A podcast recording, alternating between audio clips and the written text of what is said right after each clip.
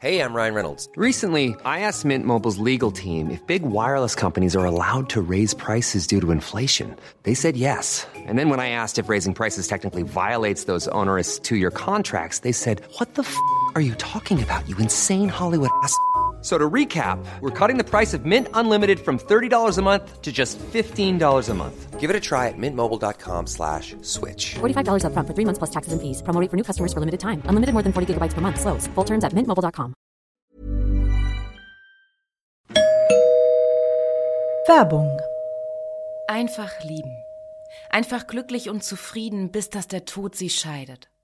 Das ist noch immer die Idealvorstellung vieler Paare. Im Alltag aber begegnen Paare oft immer wieder den gleichen Konflikten, hängen sie in immer wiederkehrenden Mustern fest. Die Paartherapeutin Anna Wilitzki zeigt, wie Paare diese Konflikte erkennen und lösen können. Ihr Hörbuch Einfach lieben ist dabei äußerst unterhaltsam und fundiert und zeigt an vielen Beispielen aus Wilitzkis Praxisalltag, wie eine gute Liebesbeziehung gelingen und der Zauber vom Anfang der Beziehung neu belebt werden kann. Das Hörbuch erscheint als Download und im Streaming bei Argon Balance und als Buch im Rowold Verlag. Werbung Ende.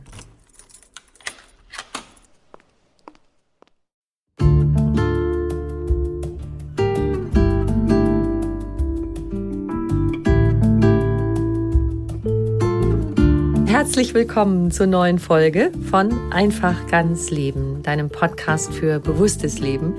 Ich bin Jutta Ribrock, Moderatorin, Hörfunkredakteurin, Autorin und Sprecherin, unter anderem für Radionachrichten, Fernsehbeiträge und Hörbücher. In diesem Podcast spreche ich alle zwei Wochen mit außergewöhnlichen Menschen über alles, was unser Leben schöner, entspannter und auch spannender und intensiver machen kann. Heute ist bei mir Maren Schneider. Sie ist Heilpraktikerin für Psychotherapie, Lehrerin für Stressbewältigung durch Achtsamkeit und für achtsamkeitsbasierte kognitive Therapie. Maren ist Bestseller-Autorin und hat mittlerweile Ausrufezeichen, Ausrufezeichen 15 Bücher veröffentlicht. Eins davon hat den Titel Stressfrei durch Meditation. Und darin beschreibt sie den berühmten achtwöchigen MBSR-Kurs nach der Methode von John Kabat-Zinn, Schritt für Schritt, sodass man ihn auch für sich allein zu Hause machen kann. Und sie hat dabei weitere Elemente und Ergänzungen einfließen lassen, die aus ihren eigenen Erfahrungen als Mensch, als MBSR-Lehrerin und Therapeutin erwachsen sind. Ziel ist, kurz gesagt, dass wir einen Weg finden, raus aus Stress und Erschöpfung, dass wir mit den Herausforderungen des Lebens souverän umgehen können und zu einem sinnerfüllten und entspannteren Leben finden. Also das lohnt sich richtig, finde ich. Darüber sprechen wir heute. Viel Freude beim Lauschen.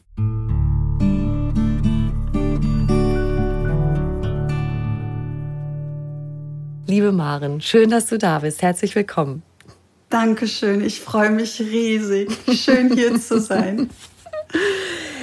MBSR, das ist ja inzwischen so ein echter Klassiker der Achtsamkeitspraxis. Kannst du uns einfach, damit wir so ein bisschen alle die gleiche Grundlage haben, mal so kurz definieren, was das ist, MBSR?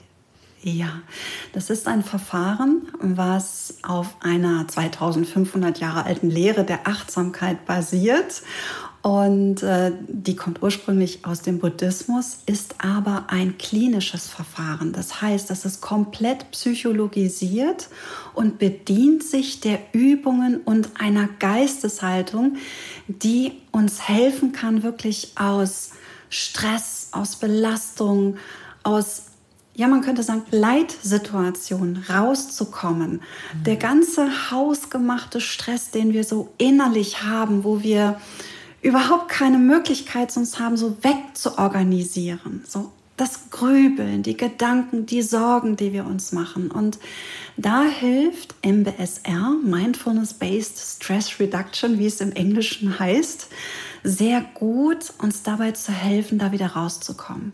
Ursprünglich ist dieses Verfahren von John Kabat-Zinn im klinischen Alltag entwickelt worden und eigentlich für Menschen, die unter Schmerzen leiden, unter chronischen Schmerzen. Mhm. Und wer wer jetzt schon mal so selber Schmerzen hatte, da kann man ja wenig wegorganisieren. So. Ja. Und, und manchmal, vielleicht kennt der eine oder andere das, wenn man dann so die Diagnose gekriegt hat, sie sind austherapiert, wir können für sie nichts mehr machen, das ist eine sehr schlimme Situation. Mhm. Und in John Kabat-Zinn und auch Kollegen von ihm, er hat das also auch mit Kollegen entwickelt, zusammen, ja, sehr experimentell erstmal. Das hieß auch noch nicht MBSR, sondern es war einfach erstmal Achtsamkeit mit Patienten. Es war ein Experiment, weil sie selber praktizierten. Also John praktiziert schon sehr lange und ähm, hat halt festgestellt, dass er aufgrund der Meditation und der Achtsamkeit, die er praktizierte, besser mit Stresssituationen, besser mit Belastung, also diesen Widrigkeiten von unserem Leben irgendwie mhm. besser umgehen konnte, ohne dass sie weggingen. Also die mhm. Situation war die gleiche.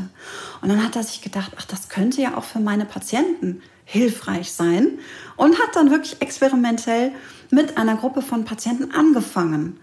Und daraus wurde dann eben dieses Programm. Und es hat wunderbar ganz viele Studien mittlerweile, ja, und die, die also auch wunderbar sichtbar machen, was auch zum Beispiel auf der Hirnebene für strukturelle Veränderungen entstehen aufgrund von eigener Übungspraxis. Und das finde ich persönlich super faszinierend, weil ich komme aus der Praxis. Das heißt, ich habe erst Meditation und Achtsamkeit für mich geübt und gelernt im Buddhismus Mhm. Und durch das MBSR habe ich dann den ganzen wissenschaftlichen Hintergrund kennengelernt und dann eben auch gesehen, was es wirklich auf der strukturellen Ebene macht. Und das ist wow. Das fand ich ganz toll. Das finde ich auch total faszinierend. Da möchte ich auch gerne später noch mal ein bisschen konkreter drauf kommen, was da so tatsächlich in unserem Gehirn, in den Strukturen passiert. Ist auch so toll, finde ich, dass das heute auch möglich ist, das sichtbar zu machen durch, durch Verfahren. Sag noch mal kurz die Elemente von MBSR, also Atemarbeit, Yoga, Meditation. Ja, eigentlich eher weniger Atemarbeit, mhm. sondern es, ist, es sind formale Übungen, wie zum Beispiel Bodyscan, wo man lernt, seinen Körper bewusster wahrzunehmen.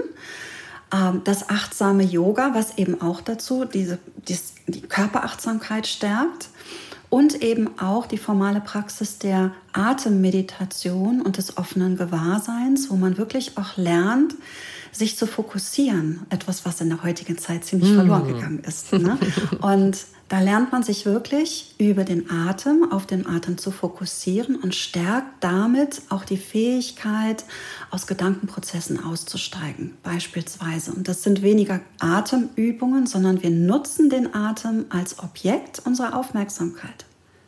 So, und das ist super faszinierend. Und dann gibt es noch informelle Übungen, äh, den Alltag in Achtsamkeit zu gestalten, wie zum Beispiel Tätigkeiten in Achtsamkeit zu tun. Achtsames Essen, achtsames Trinken, achtsames Gehen, achtsames Position wechseln, also vom Liegen ins Sitzen, ins Stehen, ins Gehen, wieder zurück. Was mhm. da alles passiert. Und das sind so Dinge, die uns häufig komplett verloren gehen. Also wir haben formale und informelle Übungen. Mhm. Und die Klammer ist eigentlich, einen achtsamen Lebensstil zu kultivieren. Und Stressbewältigung und Entspannung ist eigentlich so das Nebenprodukt. Da hat mich tatsächlich dein Satz total abgeholt. Seite 125. die, wohl, ja, die wohl zentralste Fähigkeit, um die es im MBSR geht, ist die Aufmerksamkeit im gegenwärtigen Moment zu halten. Von hier aus können wir bewusst unser Leben gestalten. Also das wirklich als Zentrum und da habe ich gedacht, ja genau. Und wie du eben gesagt hast, dieses Fokussieren wird immer schwerer. Wir sind so vielen Eindrücken, Sinnesreizen, Ablenkungen ausgesetzt die durch das Digitale natürlich noch total verstärkt sind. Und dieses im Moment zu sein, ich sage immer, das ist das, äh, was wir den Kindern abgewöhnen auf, auf dem Weg zum Erwachsenwerden. Und dann geben wir sehr viel Geld aus für teure Seminare, um das wieder zu lernen, dieses im Hier und Jetzt zu sein, stimmt, ne? Absolut, absolut, absolut. Ja, und das ist sehr ambitioniert, ne? Ähm, es ist gar nicht so leicht. Wir sind so häufig mit der Zukunft beschäftigt oder mit der Vergangenheit, was da gewesen ist und machen uns da die Hölle heiß. Wir können das nicht mehr ändern. Okay, natürlich, wir müssen auch Pläne machen und vielleicht auch aus der Vergangenheit lernen für die Zukunft, aber es umsetzen, also das ist der Moment jetzt. Und wenn wir diesen Moment immer wieder verpassen, weil wir permanent irgendwie in der Zukunft oder in der Vergangenheit sind, dann leben wir nicht. Mhm. Und die ganzen Sorgen, die wir uns machen, es kann gut sein, ich glaube, Mark Twain hat das gesagt, ne? Ähm, ich bin schon tausend Tode gestorben und ich lebe immer noch. ganz genau, ganz genau. Also das ist alles äh, Gehirngedöns, ne? Was da. Absolut, genau, genau. Was gewinnen wir, wenn es uns gelingt, so ganz im Moment zu sein? Erst einmal Genuss, die Präsenz, äh, weil das Leben kann uns wieder erreichen über unsere Sinne. Ne? Sinne sind die Tore zum Jetzt, das sagt man so schön, aber wirklich riechen kann ich nur in diesem gegenwärtigen Moment. Sehen kann ich nur in diesem gegenwärtigen Moment. Wenn ich mir etwas vorstelle, ist es nicht gesehen, es ist nur mit den inneren Augen gesehen. Aber sehen, heute zum Beispiel war ein großartiger Tag. Wir hatten knatschblauen Himmel. Ähm, die Sonne war wunderbar weich und, und warm auf der Haut. Und ich fühlte mich heute total beschenkt. Und ich bin heute rumgelaufen und habe echt gedacht, so, ich bin da, ich bin da, ich bin da. Und das schafft so dieses, dieses, diesen Reichtum in diesem gegenwärtigen Moment. Ja, natürlich, nicht jeder Moment ist schön. Ja, also nicht immer haben wir kornblumenblauen Himmel und äh, eine sanfte Sonne. Könnte man sich fragen, na super, jetzt habe ich Schmerz, was soll das? Mhm. Aber selbst da drin, wir kriegen alles über Gedanken und Zukunftsprojektionen schlimmer hin, als es ist. Und jeder Moment gibt auch eine, ich sag's mal, das ist eine Parallelveranstaltung. Wir haben ja nicht nur Schmerz, wir haben auch noch etwas, was zusätzlich passiert. Da kann sein, dass ich habe selber ein Schmerzsyndrom. So, das heißt, ich kann wirklich davon reden, was das bedeutet. Das ist vielleicht mhm. auch wichtig, dass ich hier mhm. nicht irgendwas erzähle, weil ich eine tolle Ausbildung gemacht habe, sondern für mich war wichtig, ich habe es gemacht, weil ich lernen musste, mit diesen Dingen umzugehen. Und ich habe eine Katze und vor einiger Zeit hatte ich schwer mit Corona zu tun und die Nachwirkungen und hatte wieder sehr starke Schmerzen. Und ich habe mich geärgert und in diesem Moment war meine Katze da und hat sich da reingekuschelt. Und ich war sehr in, in meinem Schmerz drin und dann kam dieser Moment, wo ich so, da, dock da an, das ist auch jetzt. Mhm. Ja, aber mein Schmerz ist, ja, aber das ist auch jetzt. Mhm. Und in diesem Moment hat sich etwas geöffnet. Dieser Moment hat sich geöffnet. Der Schmerz war nicht weg, aber gleichzeitig war etwas anderes Nährendes da. Und manchmal ist es beides wahrnehmen zu können und nicht nur auf die Stelle zu schauen, die so schmerzt und dann eine Idee zu haben, das wird nie wieder gut. Ne? Mhm. So, das ist so meine frische Erfahrung damit. Ganz schönes Bild, finde ich. Denn meistens mhm. gibt es diese Gleichzeitigkeit. Es ist nicht ja. alles scheiße meistens. Es, genau. ist, es ist irgendwas, ist vielleicht gerade so richtig doof, aber parallel dazu sind ein paar Sachen wahrscheinlich trotzdem gut. Richtig, genau. Und es mhm. gibt immer die Parallelveranstaltungen. Und es ist die Frage, wohin gucke ich? Und wenn wir sagen, wir, wir öffnen unsere Sinne in der Achtsamkeit und wir schauen wirklich, dann bedeutet das, wir können ja auch unsere Augen bewegen. Wo schaue ich denn jetzt hin? Mhm. Ja? Schaue ich auf den Kürmelhaufen und auf meinen Schmerz oder schaue ich auch auf die Blumen im Garten? Das ist jetzt etwas mhm. poetisch, aber ich glaube, man kann verstehen, was ich damit meine. Es ist ja immer alles da. Ja. Ne? Und dieses die Sinne wieder sensibilisieren. Das ist ja so ein ganz zentraler Punkt im MBSR. Ja. Ähm, und du hast eben schon mal angesprochen, den Bodyscan zum Beispiel. Kannst du uns den ein bisschen erläutern? Weil ich finde, das ist so ein Paradebeispiel auch, wie man das wieder lernt. Also man wandert so durch den Körper und fühlt den Körper überall, richtig? Ja, in der Tat. Und zwar lernt man wirklich den den Körper nicht nur wahrzunehmen, sondern ihn auch da, zu sein, da sein zu lassen, wie er gerade ist. Und das tun wir ja nicht. Ne? Ich bin zu dick, ich bin zu dünn, mhm. ach, da tut's weh, ach nee, da ist unangenehm, ach, meine Füße gefallen mir nicht, meine Knie, was soll ich mit den Knien? Und wir lernen, Moment für Moment beim Körper zu sein, Körperteil für Körperteil und jedes Körperteil als gleichwertig in unseren Fokus zu nehmen und ihn zu spüren. Und mal spüren wir nichts und mal spüren wir ein bisschen mehr und mal ist es unangenehm und mal ist es angenehm. Und diese Wertneutralität haben wir in der Achtsamkeit sehr stark, wo wir uns darin üben, alles anzunehmen, wie es ist, ohne daraus etwas zu machen. Mhm. Und da sind wir wieder in diesem, ja, aber ich habe Schmerz und es tut weh und es soll aber nicht wehtun. Und dann ist mhm. Widerstand und dann spanne ich mich an und dann wird der Schmerz noch schlimmer und dann werde ich nervös und dann habe ich Stress. Mhm. Und Moment für Moment verweilen, lernen, das ist ein Üben. Lernen, dabei zu bleiben, auf die schmerzende Stelle zu schauen und weiterzugehen und festzustellen, ah, an der Stelle habe ich keinen Schmerz. Das heißt, nicht mein ganzer Körper ist Schmerz, sondern nur diese eine Stelle. Und oft vermischt sich das. Und übertragen, es ist ja nicht nur die Übung für den Körper, sondern es schult eben die Fähigkeit, mhm. ganz gleich was ist, offen zu bleiben. Und das kommt uns auch im Alltag zugute.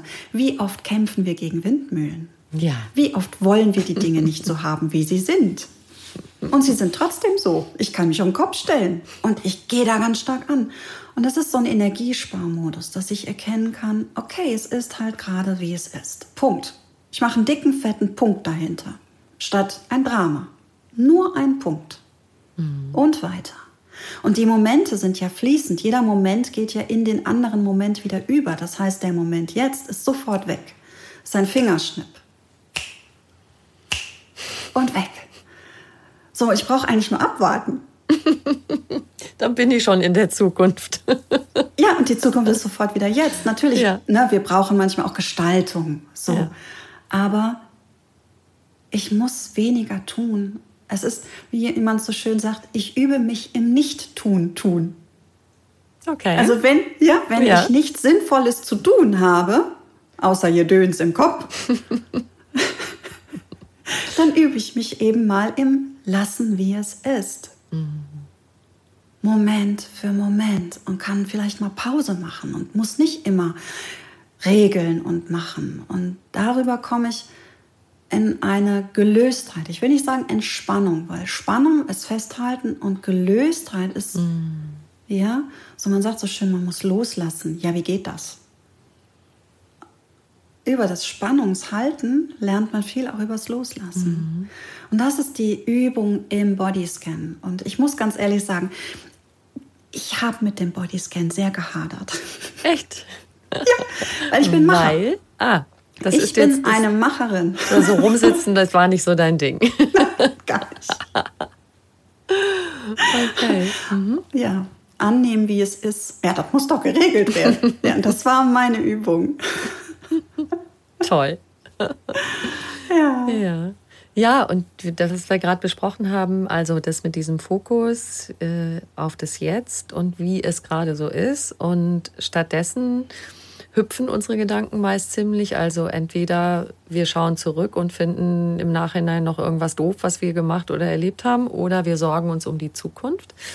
Und das, was wir eben angedeutet haben, vielleicht können wir das jetzt gerade vertiefen, auch diese Sorgen und dieses sich grämen, sich stressen mit den Sachen, das verändert tatsächlich Gehirnstrukturen. Was macht das da im Oberstübchen bei uns?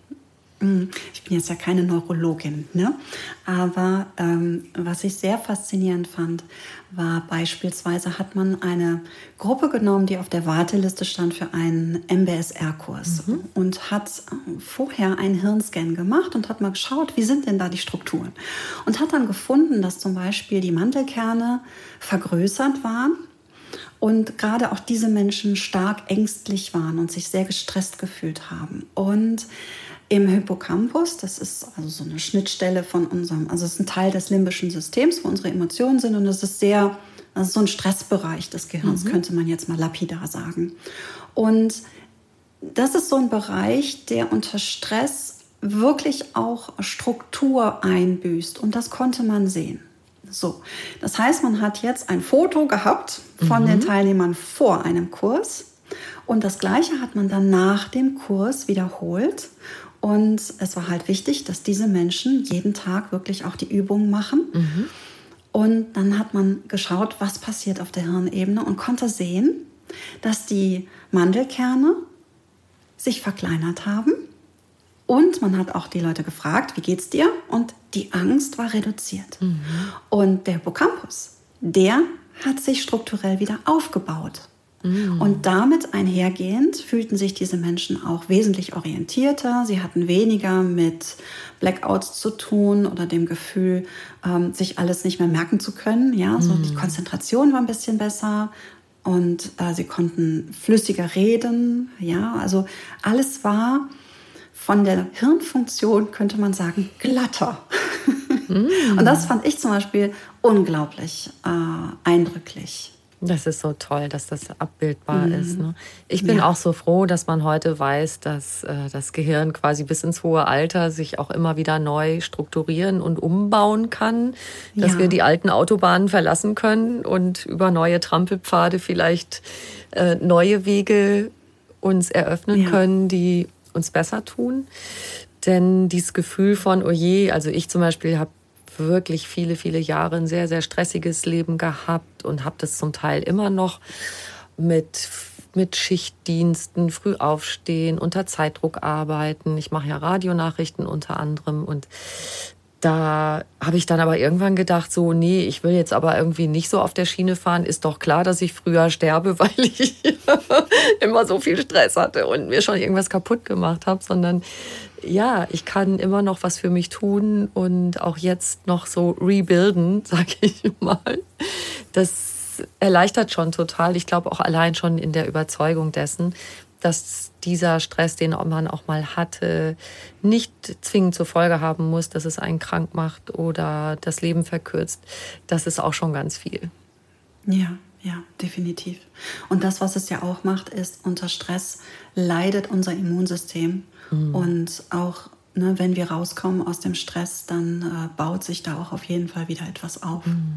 Ja, und deswegen, da hilft MBSR auch sehr. Aber man muss es halt machen man muss es halt machen. Und da genau. habe ich auch gedacht, so wow, also du hast, ähm, also du baust das so nach und nach auf. In deinem Buch kann man ja wirklich äh, Tag für Tag, Woche für Woche diesen mhm. Kurs machen. Vielleicht kannst du uns das noch so ein bisschen beschreiben, wie du das aufbaust in deinem Buch.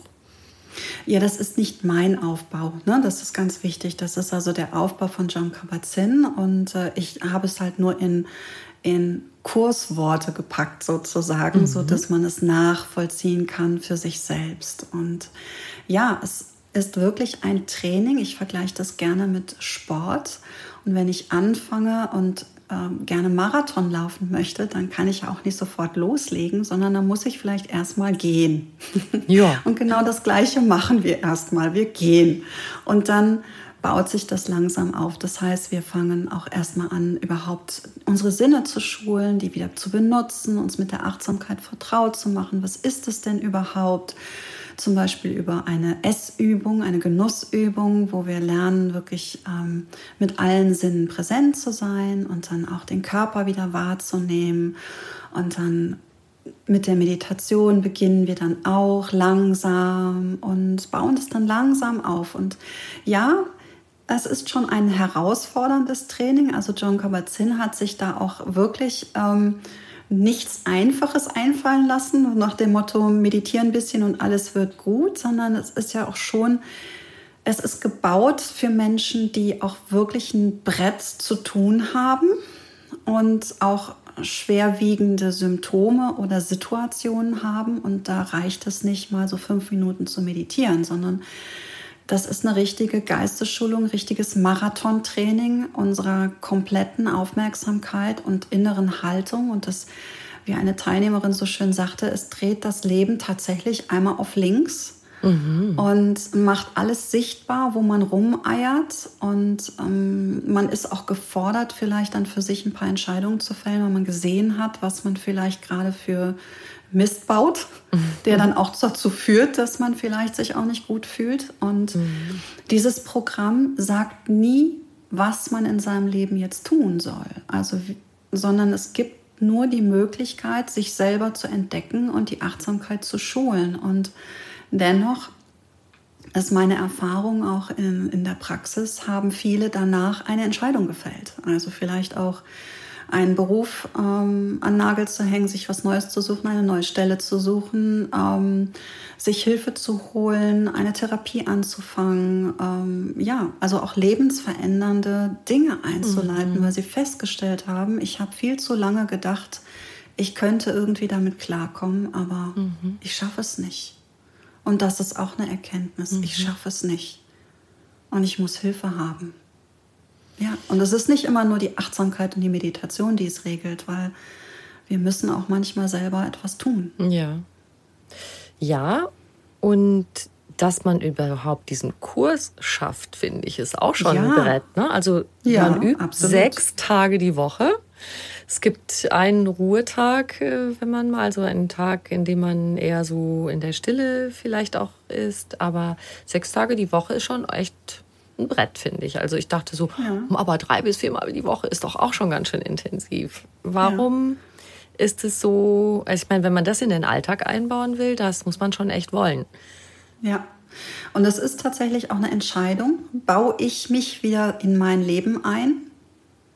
Mhm. Oder gebe ich mir selbst den Raum nicht? Mhm. Und es ist erstmal zeitlich begrenzt. Es sind erstmal acht Wochen. Und die Erfahrung hat gezeigt, dass viele danach, auch selbst wenn sie gesagt haben, oh Gott, das ist aber viel, ähm, dass sie danach diese Stunde nicht mehr missen wollten, mhm. weil sie ihre Stunde geworden ist. Und mhm. Man hat mehrere Dinge darin zu tun. Also man sitzt jetzt nicht einfach nur eine Stunde lang in der Meditation, sondern man übt beispielsweise eine halbe bis dreiviertel Stunde Bodyscan und dann nochmal eine Viertelstunde Meditation. Und das kann man sehr gut splitten. Das heißt, man kann morgens ein bisschen davon machen, eine Übung, die beispielsweise eine Viertelstunde beinhaltet. Und dann, wenn man nach Hause gekommen ist und Ruhe eingekehrt ist und vielleicht die Kinder im Bett sind, weil es gibt ja auch viele, die haben kleine Kinder, ne? Und das ähm, ist ja nicht nur die Arbeit, sondern muss auch ein bisschen Ruhe da sein. Und viele haben dann auch ihren Kindern Bescheid gegeben und haben gesagt, so, ich brauche jetzt mal, das ist jetzt meine Zeit. Ne? Und dann haben auch viele Kinder gesagt, ich glaube, du musst mal wieder meditieren gehen. Mama, kannst du mal mit meditieren gehen? Dann haben wir unsere Ruhe vor dir für eine Stunde. Oh. Ja, nicht nur das, sondern sie haben gemerkt, ähm, wer praktiziert, ist ruhiger. Mhm. Und wenn die Eltern dann beispielsweise die Praxis ein bisschen haben schleifen lassen, dann haben die Kinder tatsächlich gesagt, also irgendwie ähm, musst du mal wieder meditieren gehen, dann bist du netter. Du warst die letzte Zeit irgendwie cooler. und das fand ich ganz süß. Ja, also es ist schon ein, mhm. eine Entscheidung. Und ähm, warum? John Kabat-Zinn, ja, hat das A im klinischen Alltag gemacht, aber eben auch viel gefordert. Und die Tradition, aus, er, aus der er kommt, ist auch sehr streng. Und ähm, wer Praxis auch so gelernt hat wie er oder auch wie ich, ich komme auch ursprünglich so, ich habe meine Praxis im Kloster gelernt, mhm. ähm, das ist schon, da ist eine Stunde nix, muss ich ganz ehrlich sagen. Und wir haben ja einen Alltag, der läuft ja jeden Tag weiter. Der Alltag macht nie Pause. Und wir arbeiten mit Hirnstrukturen. Das heißt, wir gestalten die Hirnstrukturen durch die Praxis um. Und das ist so ein bisschen, wenn wir rauskommen aus der Praxis, ja, Hirnwindungen brauchen so ungefähr 72 Stunden. Dann fangen sie an, sich wieder abzubauen, wenn sie nicht weiter bespielt werden. Echt? Und yes, mhm. und wenn wir ähm, in der Praxis bleiben, jeden Tag, es ist eigentlich leichter. Das heißt, es, der Angang, ich kenne das aus dem Laufen zum Beispiel. Mhm. Ähm, für mich ist es leichter, jeden Tag zu laufen, mhm. als nur dreimal die Woche, weil ich bin am Tag motiviert, den Tag danach bin ich auch noch motiviert und dann, wenn ich mir da einen Ruhetag gönne, muss man ja manchmal, ne? Mhm. So, aber dann fällt es mir am nächsten Tag dann schon wieder schwerer. Und mhm. auch die Rückmeldung zum Beispiel von meinen Teilnehmern war, sie haben erst gedacht, okay, am Sonntag kann ich dann nichts machen. Ne? Und dann nach einer Zeit haben sie festgestellt, dass es viel schwerer, dann nichts zu machen und wieder anzusetzen. Und viele mhm. haben einfach weiter praktiziert, weil es viel leichter ist. Und es hat ihnen auch gut getan. Und wir gehen immer so am Anfang von Aufgabe und Arbeit und, und davon aus. Und irgendwann stellen wir fest, es ist gar keine Aufgabe und keine Arbeit, sondern es ist, wow, es eröffnet mir Ruhe, es eröffnet mir Raum für mich und es ist sehr erholsam. Und warum sollte ich mir das nicht jeden Tag gönnen? Mhm. Ja, und tatsächlich, äh, bei mir klingt da was an, wenn das so, so eine Selbstverständlichkeit wird. Ich habe da so einen Satz, äh, da diskutiere ich gar nicht mit mir. Also ja. das ist nämlich dieses so, oh, gehe ich jetzt mal wieder ins Fitnessstudio? Ja, aber heute will ich nicht mehr, ich könnte auch morgen. Dieses mit sich selber diskutieren.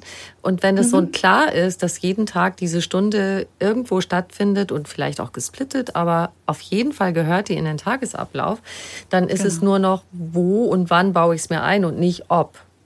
Ja, das ist ein genau. Riesenunterschied, ne? Genau, genau. Mhm. Und ich gebe oft am Anfang den Leuten wirklich auch so in ihre Planung die Aufgabe, äh, plane dir jetzt vor dem Kurs schon mal ein, wann du es tust. Es wird sowieso kommen. Also guck mal jetzt. Und dann ist die Stunde nämlich da. Also wenn wir darauf warten, dann haben wir sie nicht. Ne? Wenn wir sie einplanen, dann gehört sie dazu. Mhm.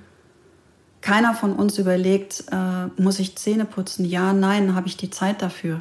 Mhm, ja, ja, genau. Gut, Zähneputzen sind jetzt nur morgens und abends drei Minuten, ne? aber das ist schon ein Unterschied zu einer halben Stunde Bodyscan. Aber ähm, so viele Dinge nehmen wir für selbstverständlich. Das Meeting, äh, Termine mit Kollegen, mit Arbeitskollegen, mit Freunden, die planen wir auch ein. Mhm. Ja. Genau, so verabreden wir uns einfach mal mit uns selber. Sehr schön, ne? Was ich auch toll finde, die kleinen Sachen, die du anregst, was man so einbauen kann. Also bevor ich in die Arbeit gehe, vielleicht etwas früher aufstehen und ich gehe einmal in den Garten oder auf den Balkon und äh, höre mir das Vogelzwitschern an oder so. Diese kleinen Sachen, weil ich war ja. wirklich eine Zeit lang so, dass ich dachte, wenn ich so richtig schlimm stressige Wochen hatte, mit morgens 4 Uhr aufstehen und mit dann nach Hause mittags nach der Frühschicht und Kinder versorgen und so, dann habe ich oft gedacht, ja, die Woche, die ich ziehe die jetzt durch und danach kümmere ich mich mal wieder so richtig um mich selber. Genau. Und natürlich, jetzt äh, habe ich ja so, so, so viel gelernt, auch in meinen Podcast-Jahren, die jetzt, das sind schon über vier Jahre, dass ich diesen Podcast mache und ich habe so, ja. so viel tollen Input. Und habe jetzt auch endlich begriffen, dass es eine ganz gute Idee ist, sich immer mal so kleine Inseln aufzubauen. Also die Entspannung in der Anspannung Mhm. Äh, Habe ich neulich bei, bei Curse gehört als Titel Entspannung in der Anspannung. Da dachte ich, ja genau, darum geht's. Das mitten im Feuer, mitten im, wenn es richtig wild ist, sich da diese kleinen Inseln zu schaffen. Und das ja. ist äh, wirklich total schön. Da kannst du vielleicht gerade noch ein paar Beispiele sagen, was wir da so machen können als kleine Inseln. Ja. Essen tun wir ja immer, ne? Ja. Und das ist eine wunderbare Übung und es schafft super viel Genuss und es ist ganz, ganz leicht im Endeffekt. Es bedeutet nur mal das Handy dabei zur Seite zu legen und wirklich mal das Essen zu essen, zu genießen, mm. da für mal eine Gabelladung zu riechen, zu schmecken, die Konsistenz wahrzunehmen. So nur mal erstmal eine Gabel. Mhm. Und wenn das gut geklappt hat, die nächste Gabel. Und so braucht man jetzt nicht sich vornehmen, so, oh, ich muss meine ganze, mein ganzes Essen jetzt achtsam essen, sondern ich begrenze das auf ganz kurze, kleine Happen. Ja, mhm. Achtsamkeitshappen. Und dann ist es leichter. Wir haben oft so eine Idee von, ich muss jetzt ganz viel. Ganz klein, ein Happen, eine Gabelladung, eine Löffelladung. Tee trinken, Kaffee trinken, das Gleiche. Also alles, was wir uns zu Gemüte führen, das schafft auch noch, das ist viel gesünder, mal davon abgesehen. Ähm, man kaut bewusster, man, mhm. ähm, ja, es ist viel bekömmlicher und man hat wesentlich mehr Genuss. Wie oft haben wir gegessen und das Essen war weg und wir haben gedacht, ups, ähm, okay. Ja, Wieso ist der Teller schon leer? Genau. Und, und irgendwas in uns war weiter hungrig. Ja. Und das ist, das ist unsere Seele, meines Erachtens. Mhm. Und so kann ich das, was du gerade gesagt hast, ne, so schön, ähm, ich habe jetzt eine Terrasse und mal einen Moment rausgehen oder in den Sonnenschein mich einfach mal hinzustellen, gerade mhm. jetzt. Ne? Ein Moment. Der Tag geht so schnell vorbei. Ein Moment. Und wenn man jetzt an der Bushaltestelle steht und es ist eh stressig und jetzt kam der Bus schon wieder zu spät und so mhm. weiter. Aber diesen Moment des Wartens, das Gesicht der Sonne entgegendrehen, atmen, mhm. da sein, spüren. Und das ist ein ganzer kurzer Moment Pause. Und diesen Moment haben wir gelebt. Wir unterschätzen ja. diese kleinen Momente. Und wenn ich dann Bus fahre, ich hasse Busfahren. ähm, und diesen Moment dann da zu sitzen und vielleicht sehe ich etwas und ich kann nach draußen gucken. Normalerweise, wenn ich dann selber unterwegs bin, dann sehe ich viele Dinge nicht. Wenn ich dann mit dem Bus fahre, kann ich mir Dinge angucken. Okay, wenn man jetzt die ganze Zeit immer den gleichen Weg fährt, der Anfängergeist ist auch eine Übung der Achtsamkeit. Dann kann ich mich dabei ertappen. Nee, nee, nee, ist so schon wieder immer noch der gleiche Weg. Ja, guck mal bewusst hin, nur für diesen Moment. Und zack bin ich da ich bin wach. Ja. Es gibt eine Stelle, äh, an der ich mit dem Bus öfter vorbeifahre. Das ist das letzte Stückchen, bevor ich dann aussteigen muss, wenn ich zu meinem Sender fahre. Und da ist ein, ein Feld. Ah. Da ist da sind im Laufe des Jahres auch verschiedene Feldfrüchte und da sind auch, ist auch so, ein, so, eine Stelle, wo man selber Blumen schneiden kann. Also es verändert sich auch immer ein bisschen. Und ich habe mir irgendwann vorgenommen, spätestens dann, weil ich auf dem Weg zur Arbeit gucke ich auch schon immer so in meine Nachrichten-Apps und lese Mails und ich bereite mich thematisch vor auf die Arbeit. Das ist auch total fein. Und dann habe ich mir vorgenommen, immer an dieser Stelle, wenn dieses Feld kommt, lege ich alles weg und schaue nur aus dem Fenster. Das Super. ist ein kleiner Moment, ja, bevor genau ich dann das. in den Sturm komme. Genau.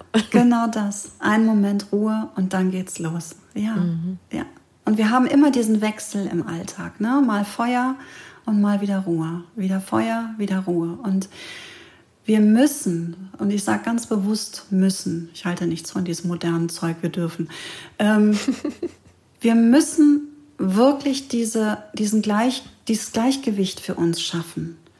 Wenn wir zehrende Dinge tun, die uns Kraft kosten, müssen wir unsere Energie wieder auffüllen und etwas tun, was uns Kraft schenkt.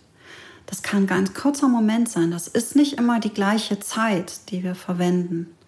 Ich war jetzt am Wochenende für ein paar Tage in Holland und ich hatte nicht gedacht, ich hatte es wirklich unterschätzt, was das mit mir macht.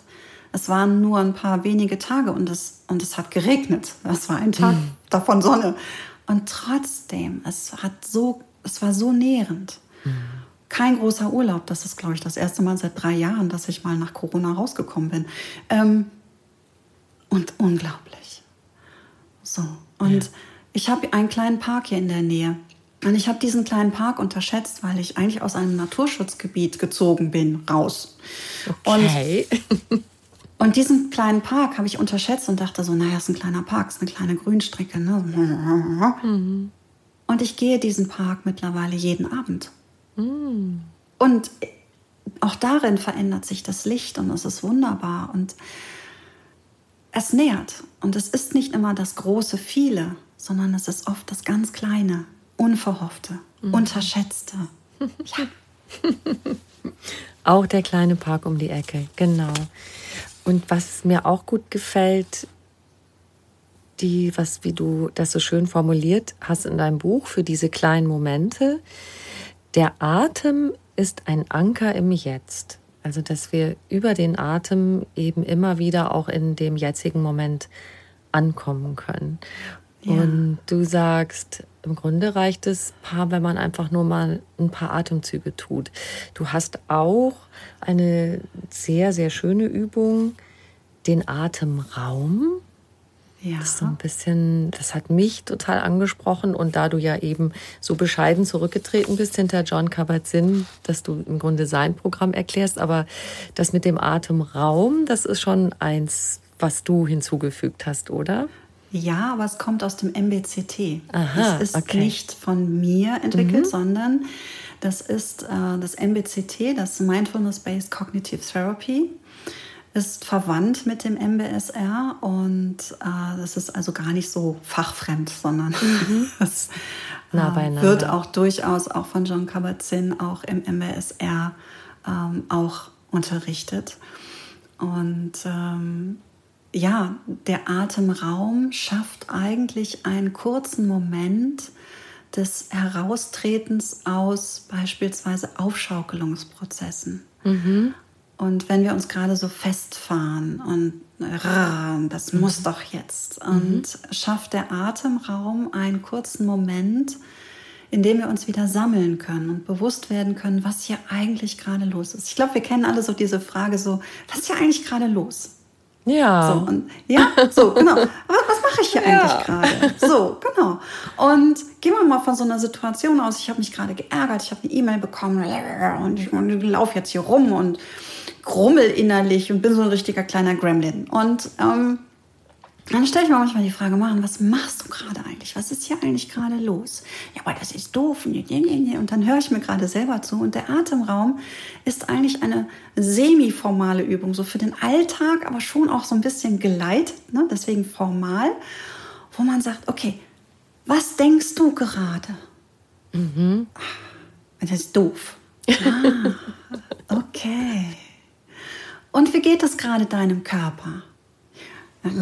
Schultern sind hoch, ne? ich habe Fäuste geballt, ich habe Spannung im Körper. Kann ich jetzt wahrnehmen? Okay, ah, ah aha. Schultern oben, ne? Hm, Kiefer zusammengepresst, mhm. ja. Beißt dich gerade durch, ne? Ja. Okay, emotional, was ist da gerade los?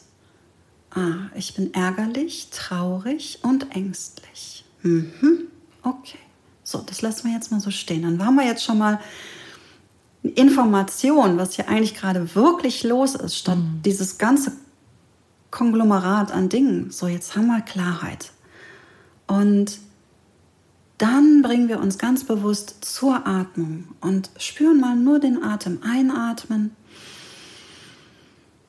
ausatmen. Und nur dabei atmen. Wir brauchen nichts wegatmen, nur annehmen. Es ist halt gerade so. Ja, und wir atmen mit uns so, wie wir sind. Und es ist auch okay, wenn wir uns vielleicht die Hände auf, auf den Bauch legen oder auf den Brustraum und uns für diesen Moment jetzt mal halten. Den kleinen Gremlin halten. Hm.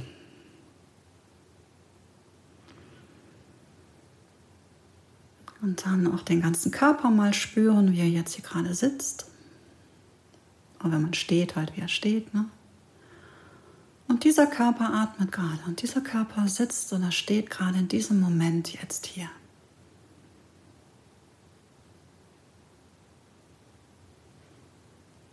So, und das war's. Und dann lösen wir das alles wieder auf und kommen wieder zurück in diesen Moment. Und irgendwie hat sich das Ganze ein bisschen geklärt. Das Thema ist vielleicht noch nicht weg, aber wir sind wieder bei uns mhm. und haben Klarheit. So, und jetzt kann man gucken, was wir jetzt damit machen. Oder auch nicht. ja, genau, vielleicht ist jetzt einfach gut. genau. Sagen so, fiese Map. genau. Maren, erzähl uns bitte ein bisschen noch von deinem Lebensweg. Du hast schon so angedeutet, eben von wegen ähm, äh, bei John Kabat-Zinn, die Schule, aus der er kommt, ist eher streng. Und das hast du bei dir auch gesagt. Ich habe in dein, deine Danksagung von deinem Buch geschaut und bin ganz beeindruckt von der Aufzählung deiner Lehrer. Da sind ganz viele Lamas erwähnt und da ist Thich Nhat Hanh, dessen Texte ich sehr, sehr liebe übrigens, John Kabat-Zinn natürlich und viele andere. Also wie ist Maren Schneider die Maren Schneider von heute geworden? Holla die Waldfee. ich glaube, da kann man auch mal ein Buch drüber schreiben. Wahrscheinlich. Ähm, also ganz kurz, ähm, ich war nicht immer Achtsamkeitslehrerin, sondern ähm, hm, wo fangen wir an? Ich mache mal Semi.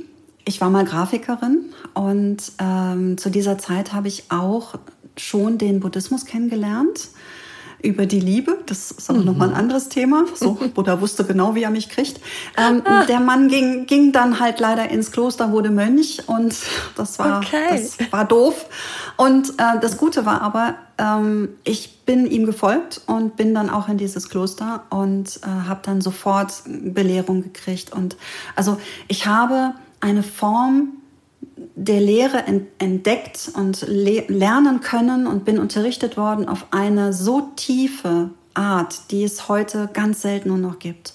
Mhm. Und habe also wirklich bei, bei tibetischen Meistern lernen dürfen. Und meine Lehrer, ähm, die habe ich damals kennengelernt, die kam gerade frisch aus dem Retreat und ich habe ihr, ihr Zimmer geholfen, ihr Zimmer leer zu räumen. Und dann wurden das meine Lehrer und das, und mhm. das waren wirklich auch sehr nahe Menschen und haben mich über Jahre auch selber dann durch Retreats begleitet. Und äh, ich konnte also wirklich sehr intensiv auch praktizieren im Kloster, in Retreatzentren, war dann immer wieder draußen, war dann Grafiker und das hat aber nicht mehr gepasst. Und mhm. dann mit, ich glaube 31 war ich, bin ich dann wirklich auch zusammengebrochen es war zu viel. Ich war auch Leistungssportlerin. Ich habe alles zu viel gemacht. Mhm. Mein ganzes Leben war intensiv ohne Ende.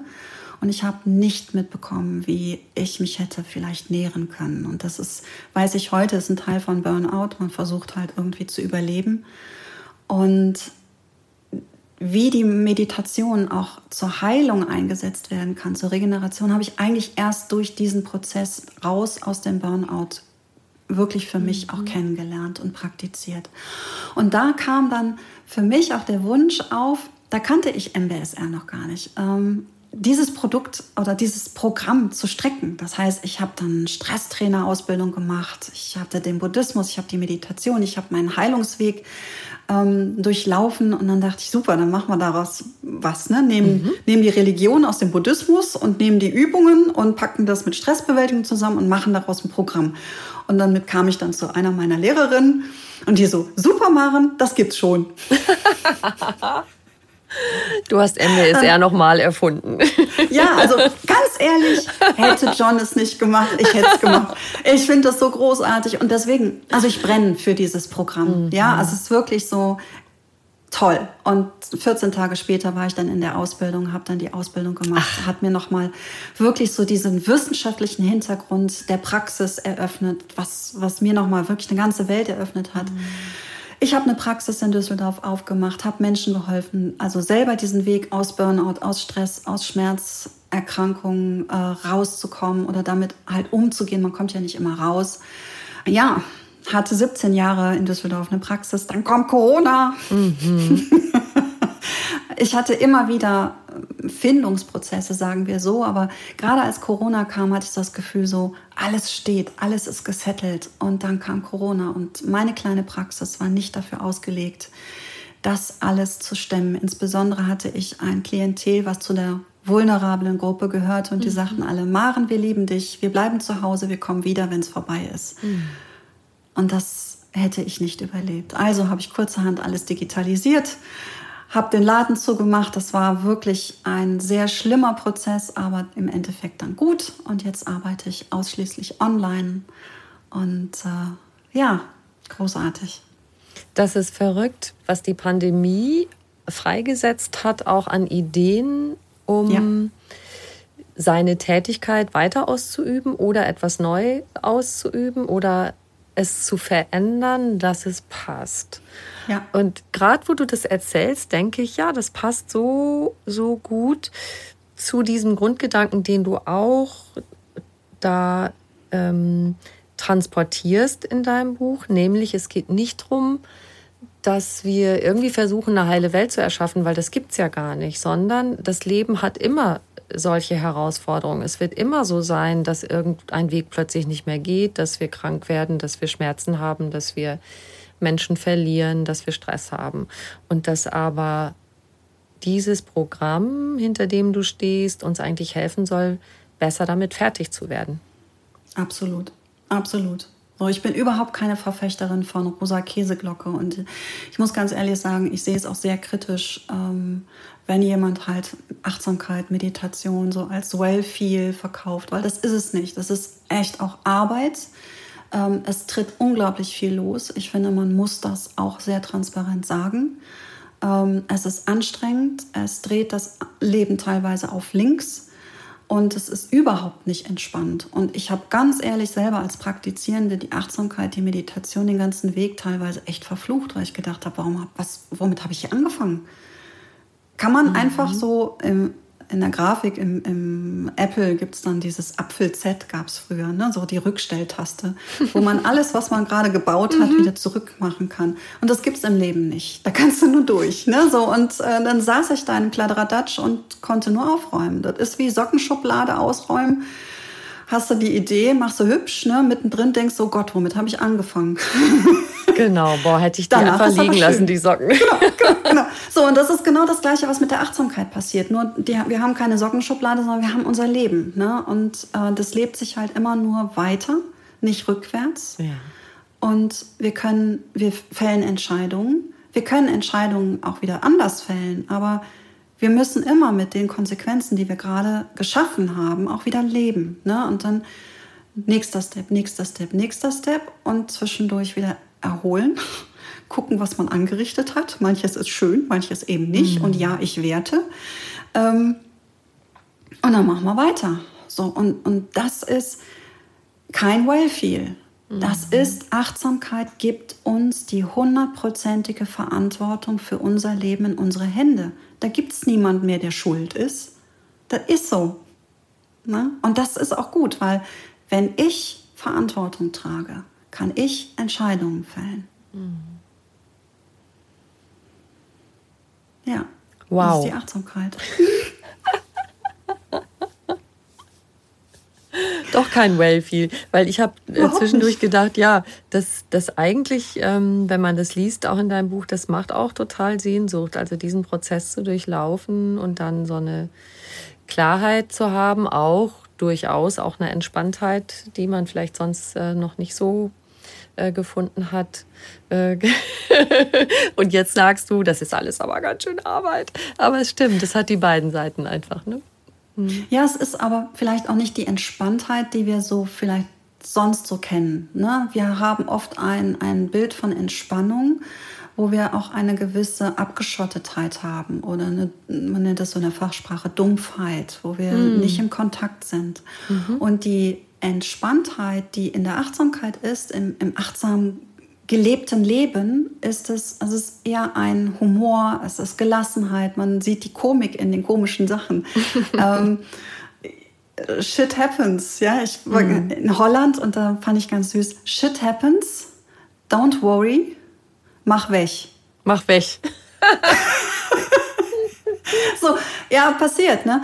Ähm, und, und ja, ich bin auch jemand, ich ich persönlich bin ein Mensch, ich bin hochstressanfällig. Das heißt, alles, wovon ich rede, hat viel mit mir zu tun. Ich bin kein tiefenentspannter Mensch. Ähm, es hat sich vieles gebessert, aber man, man kriegt mich manchmal, ich bin zum Beispiel ängstlich, ja, ich habe Angst, ich ähm, bin manchmal nicht so ruhig, wie ich gerne wäre. Und all das hilft mir aber zu leben und nicht den Kopf in den Sand zu stecken, mutig zu sein. Und ich habe mal dieses Mut, ja, viele denken immer so, ja, Mut haben nur die Leute, die keine Angst haben. Nein, die mutigsten Menschen sind die, die Angst haben, die sich aber überwinden, die Dinge trotzdem zu tun. Und das ist so etwas, da hilft die Achtsamkeit, weil du weißt, danach ist wieder etwas. Und du gehst Step für Step für Step. Du machst nicht das ganze große Ding, sondern du gehst Schritt für Schritt. Und das ist machbar. Und diese Machbarkeit, stellt man plötzlich fest, okay, darin kann ich vertrauen. Dieser Schritt, der trägt. Okay, der nächste Schritt, der trägt. Der nächste Schritt, der trägt auch. Okay. Und so geht man weiter. Und das hilft mir zum Beispiel total. Ne? Ich bin die Person, die von einer E-Mail plötzlich Kopfkino kriegt, weil sie denkt, oh Gott, hätte ich das noch besser machen können? Und so, ach, mhm. oh Gott, oh Gott, ne? Ich muss richtig jeden Tag atmen. Ja. Ich sehe schon, du hast auf jeden Fall Ziele, Maren, noch. Aber das ist ja genau das Ding. Und das meinte ich auch eben mit dieser, dieser Art von Entspanntheit, von der wir hier sprechen. Dass wir auf solche Reize nicht mehr so poff 150 ja. Prozent anspringen, sondern ja. diesen kleinen Moment, das ist das, was Thich Nhat Hanh auch sagt, diesen kleinen Moment, einmal ausatmen, kurz warten, bevor man so genau. äh, reagiert auf die Sachen. Ne? Absolut, mhm. absolut. Eine kleine Verzögerung, eine mhm. kleine Pause, nicht sofort. Und vielleicht auch einfach mal vorbeistreichen lassen und mal mhm. morgen angucken. Mhm. Morgen angucken, genau. Wunderschön. Ich finde das ein ganz schöner Gedanke, um rauszugehen. und ich habe immer am Schluss sowieso immer einen schönen Gedanken, mit dem wir rausgehen, weil ich immer eine Frage stelle, die ich dir auch stellen möchte. Was ist für dich persönlich Glück?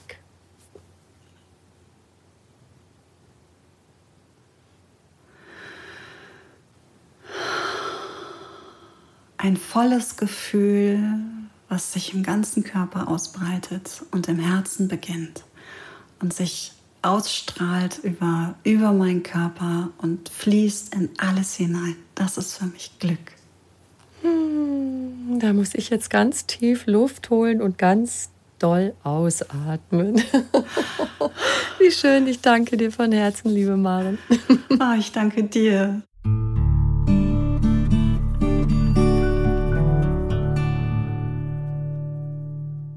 Wenn du mehr über Maren Schneider erfahren möchtest, schau gern in die Shownotes zu dieser Folge. Da findest du unter anderem auch Links zu ihren Büchern. Und wir zwei würden uns riesig freuen, wenn du uns eine kleine Bewertung schreiben könntest und auf die fünf Sternchen klickst. Ganz, ganz lieben Dank dafür. Noch mehr Anregungen für einen bewussten Lebensstil bekommst du auf einfachganzleben.de und noch mehr tolle Podcasts auf argon-podcast.de. Du kannst diesen Podcast überall hören, wo es Podcasts gibt und dort auch kostenlos abonnieren. Alle zwei Wochen gibt es eine neue Folge und ich freue mich sehr, wenn du wieder dabei bist. Ich wünsche dir einen wunderschönen Tag.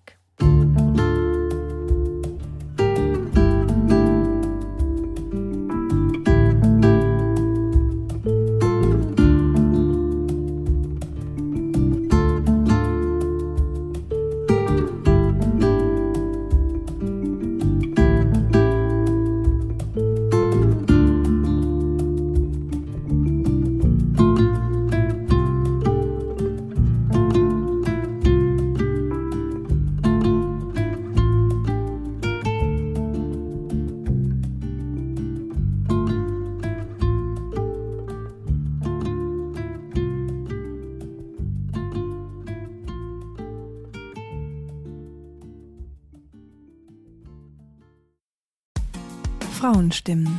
Klagen, lachen, klüger werden. Ich bin Ildiko von Kürti, ich bin Buchautorin und Journalistin und in meinem Podcast spreche ich alle zwei Wochen mit lebensklugen und mutigen Frauen über das Loslassen und das Aufbrechen, das Verlieren, das Suchen und das Finden. Ich bin stolz darauf, wie viele wunderbare Frauen bereits bei mir zu Gast waren. Unter ihnen Stefanie Stahl, Maria Furtwängler, Annika Decker oder Gerburg Jahnke. Und ich freue mich auf alle, die noch kommen. Ihr könnt Frauenstimmen überall dort hören, wo es Podcasts gibt. Herzlich und hoffentlich auf bald. Eure Ildiko.